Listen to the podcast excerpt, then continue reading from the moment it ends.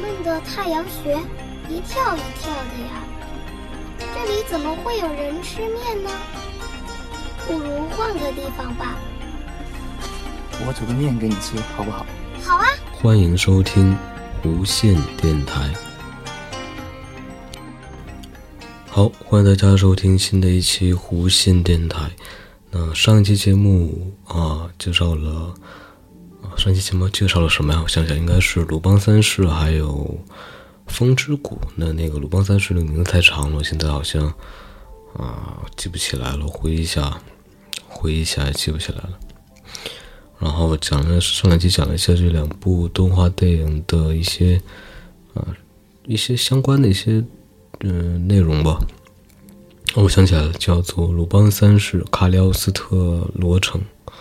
啊，还是那个港译简单一点，叫《无敌特务伪钞堡垒》，四个字儿四个字儿的啊。然后这一期呢啊，上期说了是打算这几期按照时间线这个顺序来介绍。宫崎骏导演执导的动画电影，那上上一集讲完了1979年的那个《鲁邦三世卡里奥斯特罗之城》和1984年的《风之谷》，那这一期应该讲到1986年的《天空之城》，还有1988年的《龙猫》。那首先还是最熟悉，大家应该是一提到宫崎骏，可能就《天空之城》《千与千寻》《龙猫》。卡尔顿城堡，那天空之城就也算是非常大家非常了解，也不能说了解，非常熟悉的一部动画片，可能都已经看过好几遍了。尤其是他那个啊那个音乐，上一期的背景音乐放的也是天空之城里面的背景音乐。那还是介绍一下这个天空之城。是日本吉卜力工作室在一九八六年八月二号推出的一部长篇动画电影。那作品的原作、导演、剧本和角色设定呢，全部都是宫崎骏来担任的，并为在一九八五年成立的吉卜力工作室啊，并且作为这个一九八五年成立的吉卜力工作室首次公开的剧院作品。啊，那和本作品同一天公开上映的还有另一部宫崎骏作品，啊，是电视动画叫《名侦探福尔摩斯》的剧场版《哈德逊夫人人质事件与多佛海峡的大空中战》。那介绍简单介绍这个这个天天空之城的剧情。那在过去的历史之中，传说。曾有人类以高科技创造了可飞行于天空的城市拉普达。虽然多数人认为这就是虚构幻想出来的事物，但仍有相信飞行城市存在而试图寻找出来的人们。某一天晚上，搭载众多旅客的飞行客船突然遭到空中海盗团的袭击和入侵。空中海盗的目标是搭乘飞行船的一名叫做西达的少女身上所携带与飞行城市传说相关的物品——飞行石。巴斯与西达为了抢回飞行石并阻止罗姆斯卡的企图，于是搭上了朵拉一族的飞行船，一同前往拉普达，也就是传说中的天空之城。那这部动画电影的制作契机是在一九八四年宫崎骏推出动画《风之谷》啊，我们上集讲到了之后，受到热烈回响后，当时宫崎骏与与高田勋及铃木敏夫三人商量，打算将《风之谷》赚来的资金呢，用在高田勋计划筹拍摄的纪录片《柳川哭歌物语》上。之后，因为《柳川哭歌物语》在开始拍摄的时候便出现了资金不足的状况，铃木敏夫为了解决费用的问题，便请宫崎骏再拍摄一部动画电影。因为之前《风之谷》的成功，那德间书店一方的人员曾经表示希望推出《风之谷》的续集，但这个提议呢没有得到宫崎骏的青睐。而宫崎骏则敲定下部发表的作品为由个人原创剧情的动画《天空之城》，并定位于适合较广泛年龄层欣赏的愉快冒险电影。而且引用了英国作家乔纳森·斯威夫特在一九一七二六年一七二六年的小说《格列佛游记》中的飞岛空国、飞岛国空中城堡拉普达为舞台，以及先前原本打算改编美国漫画家凯斯呃威瑟麦凯的《小尼莫》中，有着搭乘飞行船的海盗的情节，在这个新作里面。宫崎骏因为将《天空之城》设定以虚拟的英国社会作为背景，所以在制作前前往了英国的威尔士，嗯，威尔士一带的这个地方去看景。当地废弃的采矿镇城镇以及有着一望无际天空的草原景色，都对电影场景设定有着影响。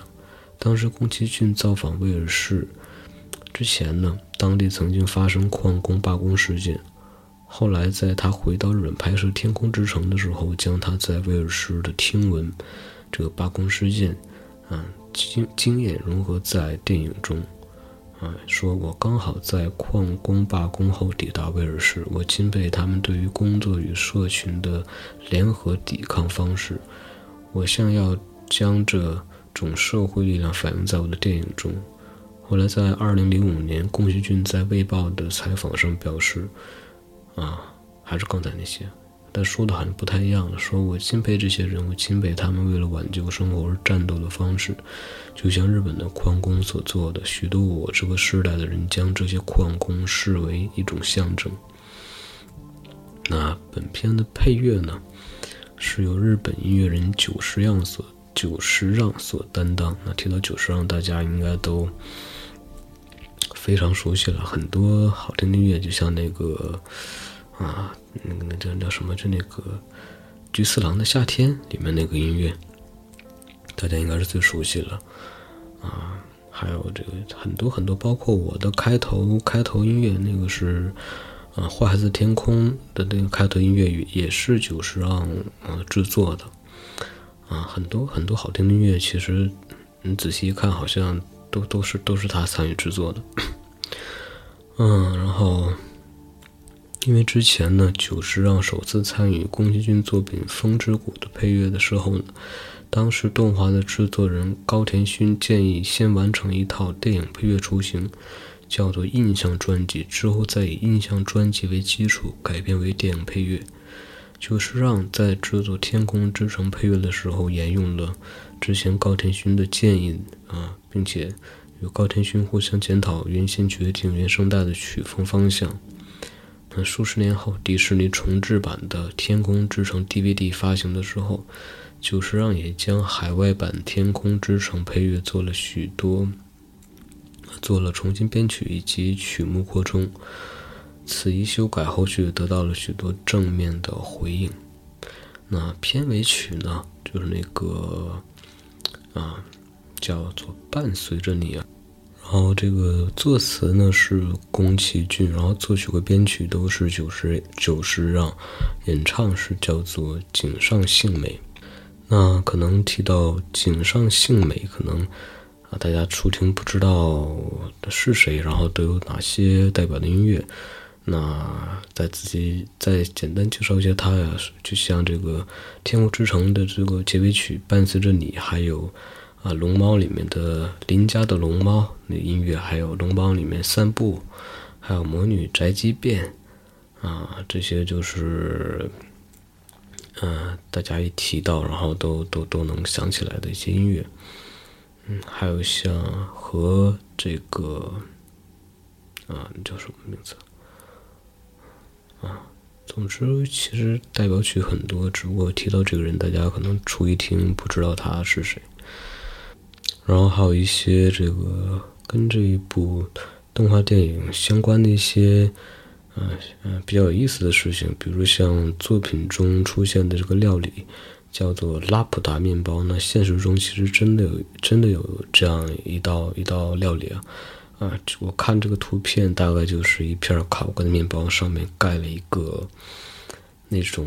还没完全煮熟带流质的一个煎蛋呢，还有像。啊，原岛啊，这我也看到现实中有相似的风景。那作品女主角的名字西达来自于宫崎骏在学生时代曾经尝试撰写人偶故人偶剧故事，啊（括号以精神病以精神病院为舞台）啊里角色的名字。当时宫崎骏给西达设定的全名是叫做赛科赛西达。那男主角巴斯同为学生时期所构思到一名船员角色，这个船员的故事桥段后来有套用在高丽的未来世界啊这个作品中。那故事架构中许多设定和《格列佛游记》第三部第三章的飞行岛十分相似，甚至故事中的天空之城就叫做拉普达，与飞行岛同名。啊，致敬的意味相当浓厚啊！《格列佛游记》的叙事习惯，在每段游记开始的时候附上一张虚构的地图，交代主角的旅程。其中第三部分《诸岛国游记》的地图中，唯一出现的真实国度就是列日本列岛，飞行岛则位在日本的东北角。那这一章的正式题名，啊，拉普塔巴尼巴比拉格纳格。格鲁都追与日本游记也提到日本啊，这让历来日本艺术创作创作者对这一章非常感兴趣。那在《天空之城》中，水池旁出现的貌似小老鼠、有着粗尾巴的生物呢，也是宫崎骏先前创作的漫画叫《修纳之旅》中登场的虚构生物，而宫崎骏在当时绘制。冒出的分镜图里面呢，在一旁的留白处，煞有介事的补上，此为17世纪在塔斯马尼亚省绝种的动物。如此注解让当时负责作品色彩的宝田道士女士信以为真，而请演出助手须藤典彦跑去图书馆里调阅相关资料，以掌握这个配角的要领。后续则在宫崎骏1997年推出的动画《幽灵公主》中再度穿插。日本流传的电视上重播的《天空之城》有着隐藏结局的都市传说呢，后来也被吉卜力在官方日志上否认。《天空之城》印象专辑的曲目之一啊，《鸽子与少年》有被日本女性太空员山崎。直子与家人一同挑选，用在国际空间站空间站上作为早安曲播放。两千零一年十二月九号，日本电视台重播了《天空之城》。当时在剧情末尾，巴斯与西达喊出毁灭拉普达的咒语“八四四”的桥段中呢，社群网站 Twitter 在日本一带瞬间暴增超过两万五千笔，内容为。这个巴斯斯的的推特短文，电子游戏开发商哈币曾将打算曾打算将《天空之城》改编成游戏，但之后游戏企划的方向改变，最后成品则是以《幻想飞船》啊《幻想飞行船》时代为背景的《钢铁帝国》射击游戏，并在一九九二年的啊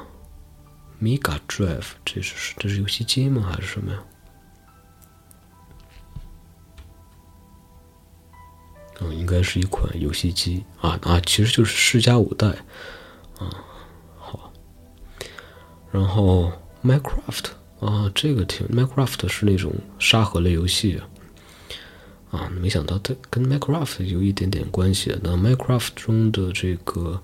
铁巨人送给孩子罂粟，是参考来自片中的古老机器人。铁巨人被藤蔓覆盖的事实也证明了这一点。嗯，在